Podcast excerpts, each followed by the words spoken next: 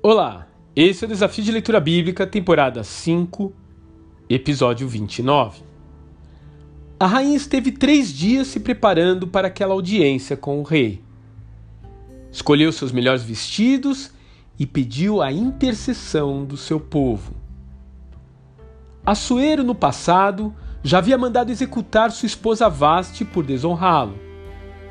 Esther, então, tem plena consciência de que se ele não estender o seu cetro, será o fim não apenas de sua vida, mas também da sua nação.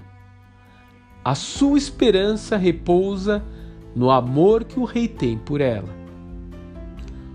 Houve um tempo em que o relacionamento com o Eterno era assim: uma sucessão de leis cerimoniais e sacrifícios como propiciadores de uma aproximação entre o Rei dos Reis e o seu povo.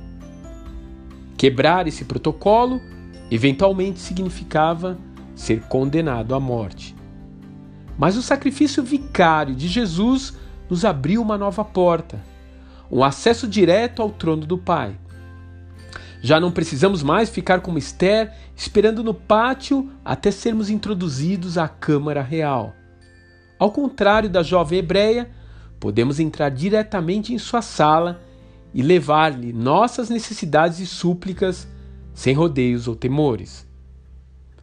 Ainda assim, a nossa esperança sempre continuará depositada no amor que ele tem por nós, na certeza de que seu cetro jamais deixará de estar apontado em nossa direção, nos chamando para perto de si.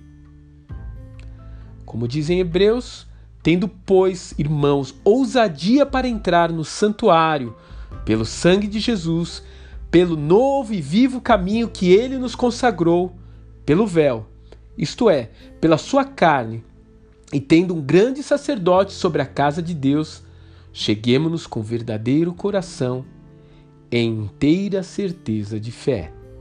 Hebreus capítulo 10, verso 19 a 22. Que Deus te abençoe e até amanhã.